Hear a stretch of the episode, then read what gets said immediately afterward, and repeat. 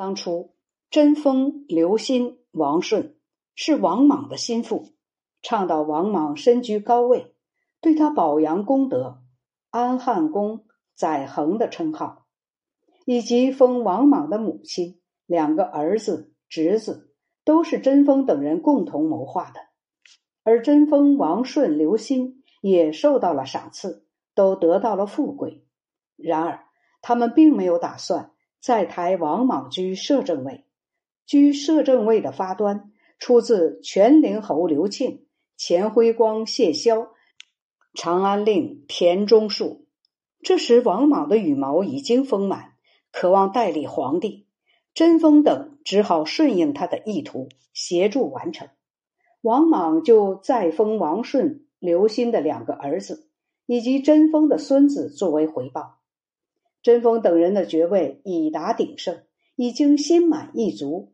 又确实畏惧汉王朝刘姓皇族及天下英雄豪杰，可是那些关系疏远而又想往上爬的野心家，纷纷造出神秘预言。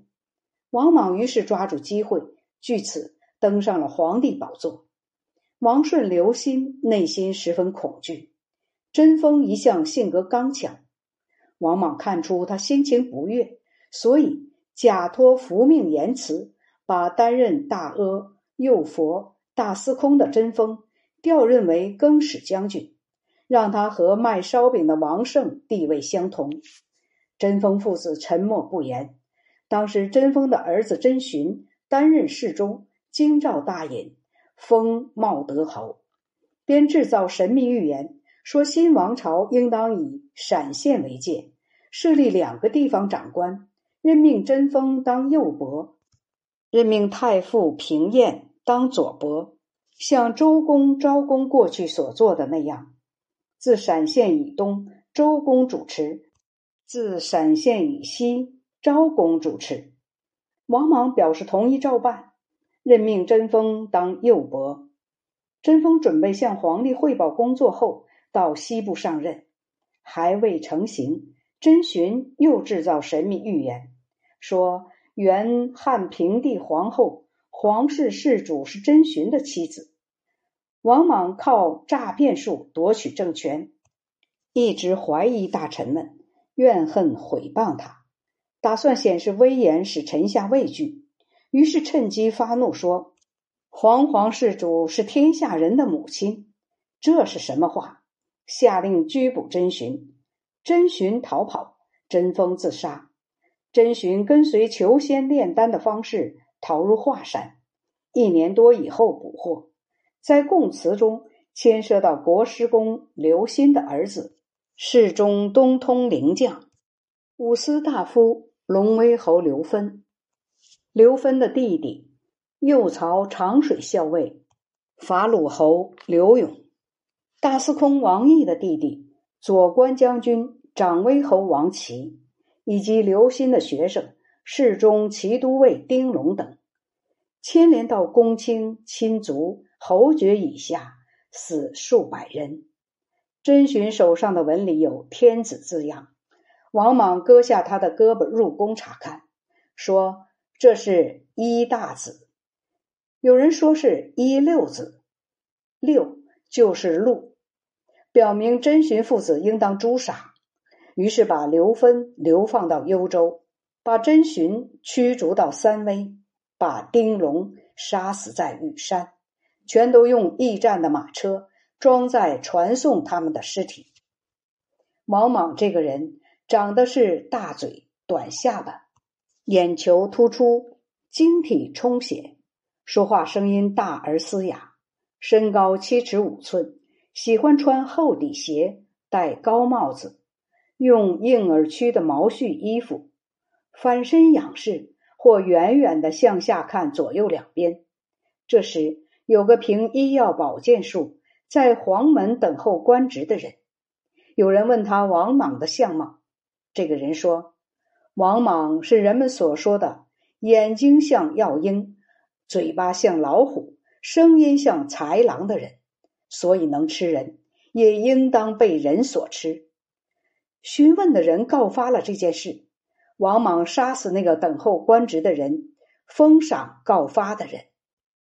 王莽以后常常用云母平面遮掩自己，不是亲近的人，没有人能看得见他。